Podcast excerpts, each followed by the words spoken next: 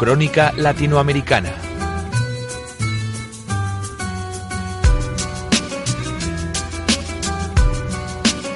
Esa región del mundo a la que siempre prestamos atención en Onda Inversión, pero que en las últimas semanas centra aún más la atención de todos los mercados por esas turbulencias que se están viviendo dentro de Latinoamérica. Nos acercamos allá de la mano de Carlos Sánchez Ponz, socio de la consultora Piñés Aguiler. Carlos, buenos días.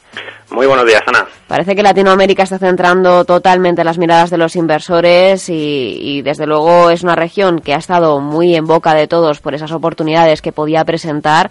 Ahora esas turbulencias eh, le afectan y parece que el primer golpe que siente es desde la inversión de las empresas españolas que parece que va descendiendo poco a poco.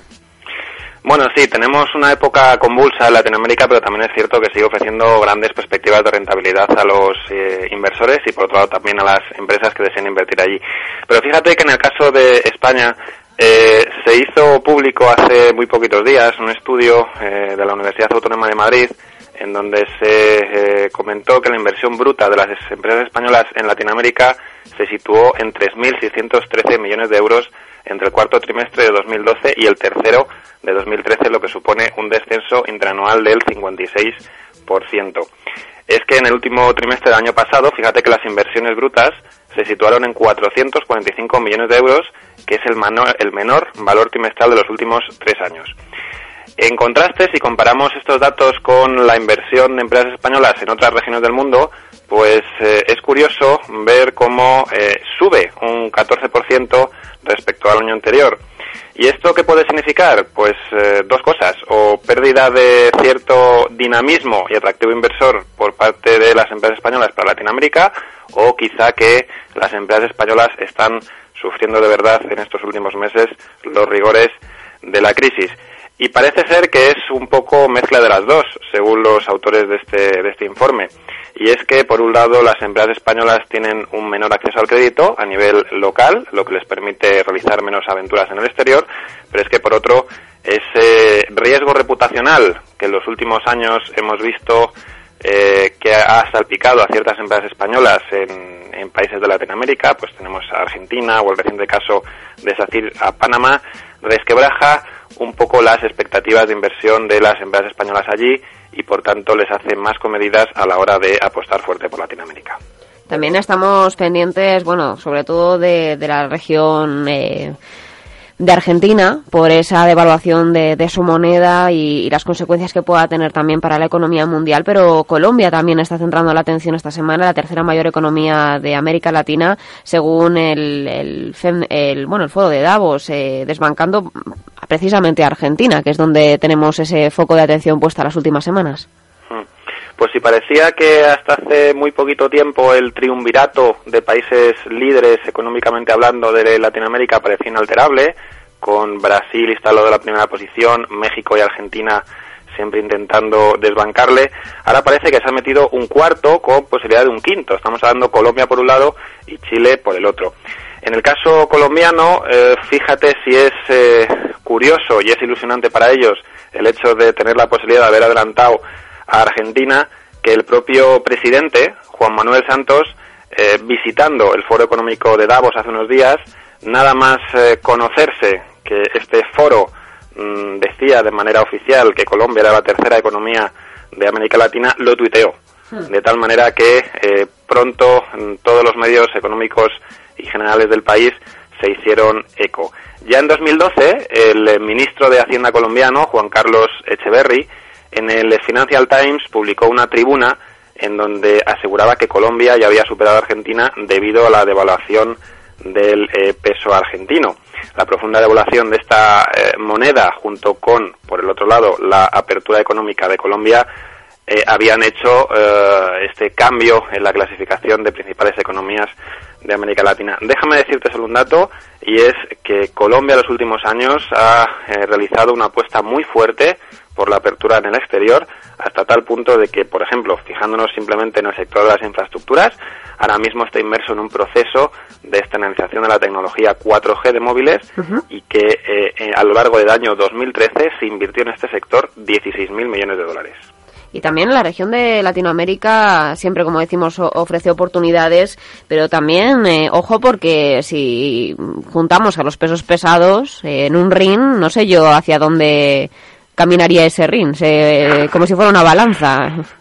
Pues sí, mira, ahí es cierto que cada vez es más eh, el número de personas, de, de, autoridades y de expertos a nivel mundial que aseguran que los países de Latinoamérica, si son capaces de formalizar acuerdos comerciales duraderos entre ellos, podrían ciertamente hacer sombra a otras grandes regiones y potencias mundiales.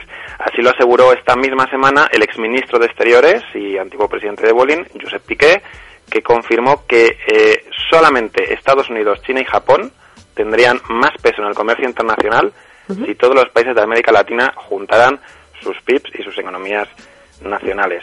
La pujanza de Brasil, el liderazgo chileno o la buena política reformista de países como Colombia o Ecuador son las razones principales y además el exministro destacó una cosa que ya hemos eh, venido diciendo estas últimas semanas aquí y es que cada vez más los países latinoamericanos ya no miran ni a España ni a Europa sino que ya directamente ellos son los que se lanzan a la conquista asiática eh, poniendo sus rutas comerciales y sus vías hacia el Pacífico. Y también eh, hablábamos esta semana de que Portugal nos supera en cuanto a nivel eh, de inglés, eh, a pesar de que España está haciendo los deberes y se está poniendo las pilas también para conseguir controlar esas relaciones interpersonales y también laborales y, conseguir una mayor calidad en cuanto a formación de idiomas. Y parece que Portugal también es el que estaría pujando fuerte por América Latina, también España lo hace por supuesto, pero en este caso nos centramos en Portugal Portugal y en, y en por qué y en dónde apuesta dentro de América Latina. Mira, un dato muy curioso. Eh, Portugal solamente tiene 10 millones y medio de habitantes, aproximadamente, pues eh, Andalucía y una región uniprovincial más en España sumarían esa, esa población. Pues fíjate que en solo cuatro años ha logrado doblar el valor de sus exportaciones hacia América Latina de los aproximadamente 750 millones de euros en 2008 eh, hasta los 1.514 eh, con los que cerró el ejercicio 2012 a falta de que tengamos los datos del año pasado. En este sentido, su viceprimer ministro, Paulo Portas, aseguró hace unos días que el país va a apostar todavía más por estar presente en, en, los países de habla hispana, en la región de Latinoamérica, y en este sentido dijo que pretendía, aunque no, no, no, la verdad es que no, no profundizó mucho en el tema, sí que dijo que quería eh, firmar alguna clase de acuerdo comercial con España para poder ir de la mano en las inversiones en los próximos años en la región. Portas también eh, recalcó en este sentido que su país, eh, a la hora de realizar acuerdos comerciales con Latinoamérica, solamente se fija en las relaciones pragmáticas, basadas en resultados y no en agendas ideológicas, en referencia evidentemente a los diversos acuerdos que ha firmado Portugal, especialmente con Venezuela.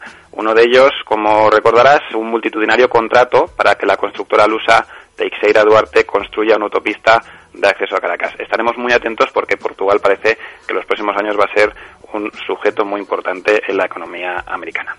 Y en último lugar, Carlos, me gustaría preguntarle por el barómetro de la empresa familiar española elaborado por KPMG, porque creo que también eh, le da una palmadita de la espalda a Latinoamérica.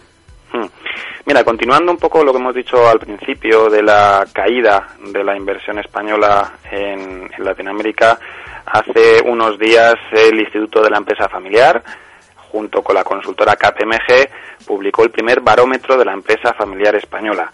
El dato más significativo es que el 80% de estas empresas familiares nacionales espera crecer en los próximos seis meses y de estas aproximadamente eh, tres de cada seis invertirá en el exterior. Un dato muy importante teniendo en cuenta que aproximadamente el 75% de las empresas que salen de España continúan invirtiendo un año después de haberse decidido a dar el salto.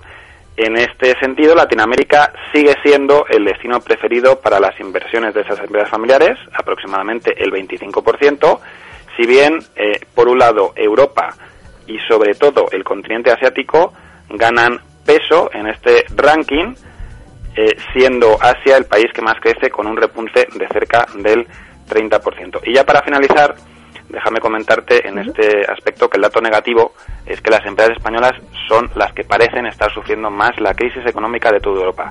Tanto es así que aproximadamente el 45% de las encuestadas para este barómetro han reconocido que su facturación ha disminuido teniendo el acceso en el acceso al crédito su particular vía crucis a lo largo de 2013.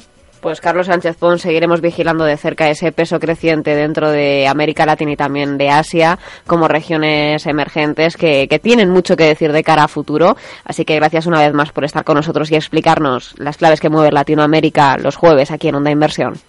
Muy bien, muchas gracias. Hasta la próxima semana. Hasta la próxima semana.